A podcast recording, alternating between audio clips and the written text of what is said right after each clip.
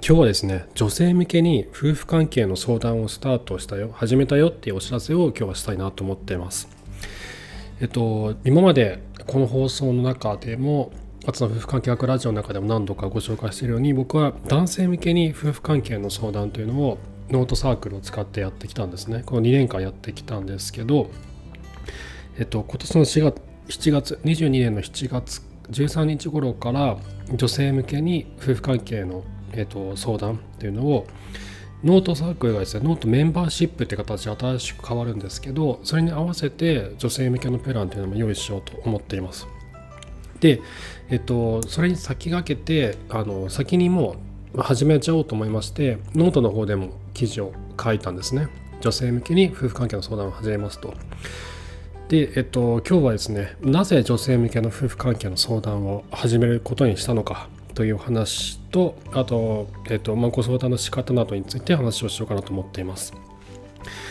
でですね、まあ、なんで女性向けに夫婦関係の相談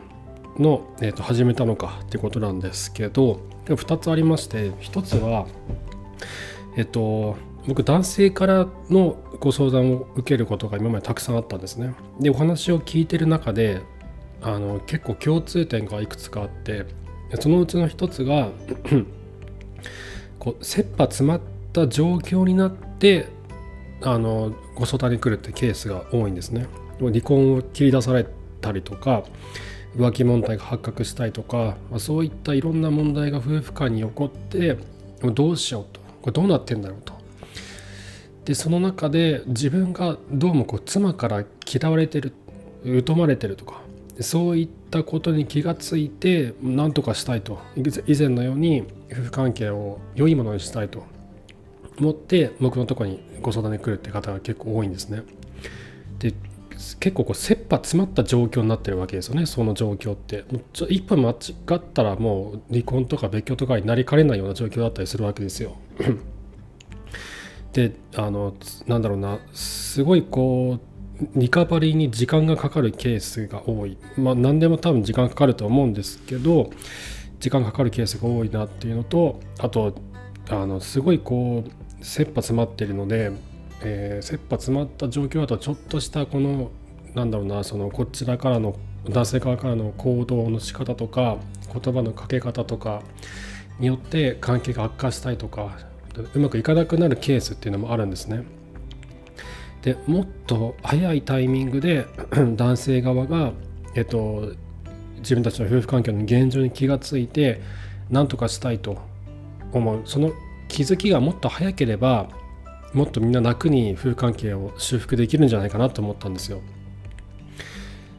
だけどあのなんだろうなやっぱりその多くの男性は切羽詰まった状況危機危機的な状況に陥った時に初めて何とかしなきゃっていうふうに思う。ということはこういった危機意識を早く持つことによって夫婦関係というのは早めにリカバリーできるんじゃないかなと思ったんですね。でそれを思うとですねえっと女性側はこう危機意識を持ってるケースが多いんですよ。妻側としては夫に対していろんな不満があったりとか不信感があったりとか嫌悪感があったりとかでそれは過去の夫の行動であったりとか2人の関係性が原因だったりするんですが妻側は問題意識をずっと抱えてるんですよ。で以前の放送でも話したようになかなかそれを言葉にできないんですよね。その自分がやらないといけないといった思い込みだったりとかこんなこと言ってはいけないんじゃないかと思っていたりとかあと遠慮してなかなか強めに言えないもうあなたのことは嫌いですとか触ってほしくないんですとかもう二度とセックスしたくないんですとかそういったように、えっと、こう強くこう夫を拒絶拒絶するっていうのは結構最後の方なんですね。もう心がだいぶこう固まってきたあたりでそういった言葉をやっと出してくるんですね。だけどそれももっと早いタイミングでこう言ってくれていれば妻の気持ちはまだそんなに固まってない状態なので妻の気持ちも、えっと、夫側からケアしやすくなるなと思うんですね。なのでもっと早い段階でのアプローチが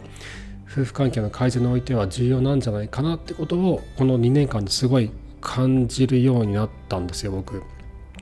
でそれを考えると、えっと、妻側は早い段階から危機意識を持っているならば妻側からのアプローチによって夫にも危機意識を持たせることが大事なんじゃないかなって思ったんですね。でこれはえっとなんだろう簡単じゃないんですよ。でなんて簡単じゃないかっていうと男性側は危機意識を持ってないので妻の言うことあんま聞かないんですよ。これは僕自身も振り返ってもそうだし他の男性たちのお話を聞いていてもそうだしあの自分自身が問題課題だと思っていないことってあんまり耳に入ってこないんですよね。そうは言ってもさって。いややんなきゃダメじゃんとか頑張んなきゃダメじゃんとか。こう相手の立場に立って物事を見ることっていうのはすごい難しいんですよね。自分が問題意識を持ってないわけで。同じ目線に立っていないんで同じように妻と同じように物事を考えられないわけですよ。でなのですごい危機的な状況に陥った時に初めて同じような目線を持てるようになるんですけどそこじゃ遅いなって、まあ、遅すぎはしないです。そこからリカバリできるケースもあるんですけどうまくいかないことも多い。もっと早くなんとかなんないのかなってことをすごい感じてたんですね。なので妻側からうまくこうアプローチすることによって夫に危機意識を早く持たせてで夫が「おなんとかしなきゃ」と「やばいな。このままじゃ振られるな」と「妻に嫌われる」と言ったふうに早く気がついて早く自分を変えていこう。で自分が変わることによって夫婦関係を変えていこうと。早く気がついてほしいなって思ったんです。でそのためには夫婦関係悩む女性からの、えっと、ご相談を聞いて、えー、夫に対して、えっと、妻側からこううまくアプローチしていく夫に対して危機が危機がそこにあるんだよもうここにあるんだよってことを早く気がつかせるようにしていきたいなって思ったんですね。これが一つ目の理由です。でもう一つ目はえー、女性側の相談に乗ることによって僕自身が女性心理の理解が深まるなって思ったんですねあ女性側はこういうふうに考えてるんだっていうことが分かるようになると思ったんですよで今までは僕は男性側からの話をずっと聞いてきたんですねで何人かの方が女性の話も聞いたりとかもしましたけどほとんどもう男性側からの話を聞いてでそれをもとにじゃあどうしていこうかってことを一緒に考えていくやり方をしてたんですね。で、えっと、これはこれでいいとこもあるんですけどデメリットとして、えっと、妻側の意見がわからない気持ちがわからないもう推測するしかないっていうとこがあったんですね。で多分こう思ってるんじゃないのかなとかこういうふうにしてほしいんじゃないのかなっていうのは僕もなんとなく分かるんですよ。なんとなく分かってそれが当たってる時もあったし外れて外れてる時ももちろんあるんですけど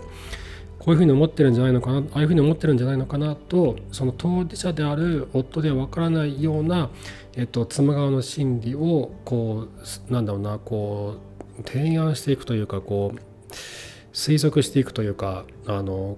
それを、まあ、こっち僕の方からこういうふうに思ってるんじゃないのでしょうかっていうふうに、え、ー、となんだろうな、まあ、そういった形でこう相談に乗るっていうことは今までやってたんですね。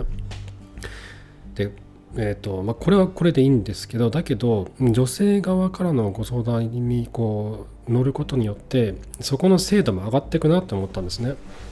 妻側が、えっと、こういう時にはこういうふうに感じているんだとかっていう風な知見が僕の中でも溜まってきやすくなると思ったんです。ですると男性側に対してのご相談にの時も、えっと、今までよりも深い内容でのアドバイスとか相談に乗ったりとかができるようになるなって思ったんですね。でこれは逆もまたしかりで今までの僕の男性向けの相談の経験がこれからの女性向けの相談にもこう生きてくると思うんですね。男性側はこう思ってますよっていう風なで女性側からの意見を聞いてでじゃあで僕,、まあ、僕自身も男性なんで分かるとか分かるんですけど、えっと、人間みんなバラバラじゃないですかいろんな人がいるから僕個人の意見だけでもって相談に答えるのって得策じゃないなって思うんですよ。僕の考えに固執しちゃうところもあるんでいろんなタイプの男性っているんでねだから今までちょっといろんな男性からのご相談を僕は聞くことによってそのいろんなバリエーションの男性のパターンが僕の中にこうどんどんこう溜まっていくわけですよストックされていくわけですよ。ですると女性側の話を聞いた時にあそういう時はこういう男性こういうふうに思ってるのかもしれませんねとかっていうふうにこうあの相談がしやすくなるアドバイスがしやすくなるっていうのもあるんですよね。だからこうお互いにとってこう良くなるな女性、えっと、女性側の相談をすることによって女性が女性からの相談に乗ることによって男性に対しての相談にも僕はこう今までよりも、えっと、こう深く相談に乗れるようになるなと。で男性側からの相談にこれからも乗り続けることによって女性側からの相談に対しても、えっと、今までとは違った角度からの、えっと、アドバイスができるようになるんじゃないのかなと思ったんですね。でこの2つの理由で、え、女性向けにもやってみようかなって思ったんです。であとはそのえっとね多分僕のノートとかを読んでくださってる方は多分女性が結構多いなと思ってて女性向けに書いた記事が結構検索で上の方にヒットしたりするんですよね。夫えっと夫夫にこう嫌われてるに関連するワードでやると結構上の方にあるのも出てきたりとかしてなので困ってる女性が僕の記事をこう読むっていうケースが結構多いんですよね。で質問箱の方にも女性側からの意見っていうのは結構多かったのでで女性からの